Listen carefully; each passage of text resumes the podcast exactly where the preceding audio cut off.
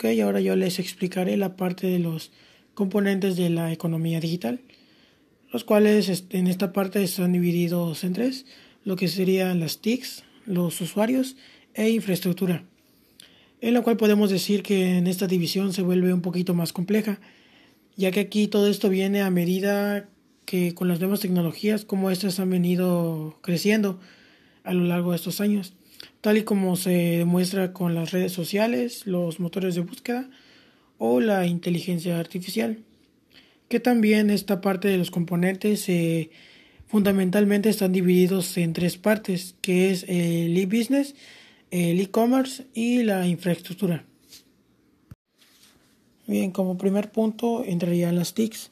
las cuales estas nos mencionan que proporcionan a los instrumentos necesarios el procesamiento, la administración y la distribución de la información por medio de varios soportes o dispositivos tecnológicos. Quien en esa parte estaría entrando lo de e-business, ya que aquí nos da a conocer cómo la tecnología digital va influyendo en el proceso del negocio, ya que nos está mencionando cómo los soportes o dispositivos tecnológicos que hoy en día se utilizan son pieza fundamental para el funcionamiento sistematizado de los negocios, lo que serían computadoras, dispositivos, entre otros. Posteriormente tendremos los usuarios, ya que aquí nos mencionan que deben de existir una demanda activa de servicios de carácter digital por parte de clientes finales, que más que nada aquí nos habla del e-commerce,